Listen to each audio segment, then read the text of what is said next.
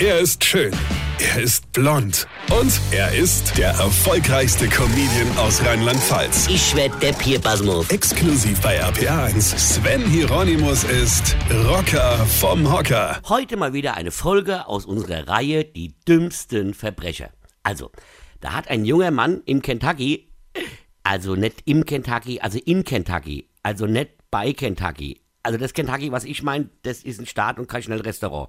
Das mal wieder für unsere Pisa-Versage. Also pass auf, also, und der böse, skrupellose Dieb hat, pass auf, Benzin aus einem Polizeiauto geklaut, also direkt aus dem Tank des Wagens.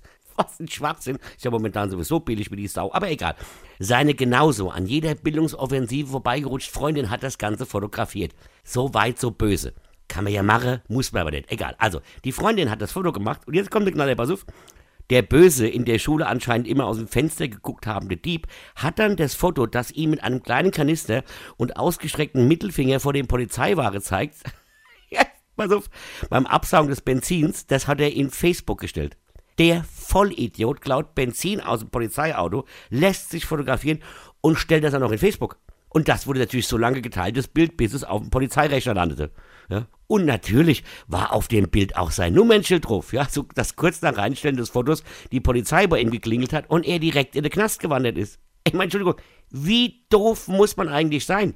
Die Polizei in dieser kleinen Stadt irgendwo in Kentucky plant nun übrigens ihre Autos in Zukunft mit verschließbaren Tankdeckeln auszustatten.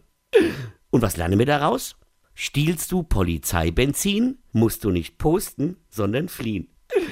Weine kenn dich, weine. Sven Hieronymus ist Rocker vom Hocker. Weine kenn dich, weine.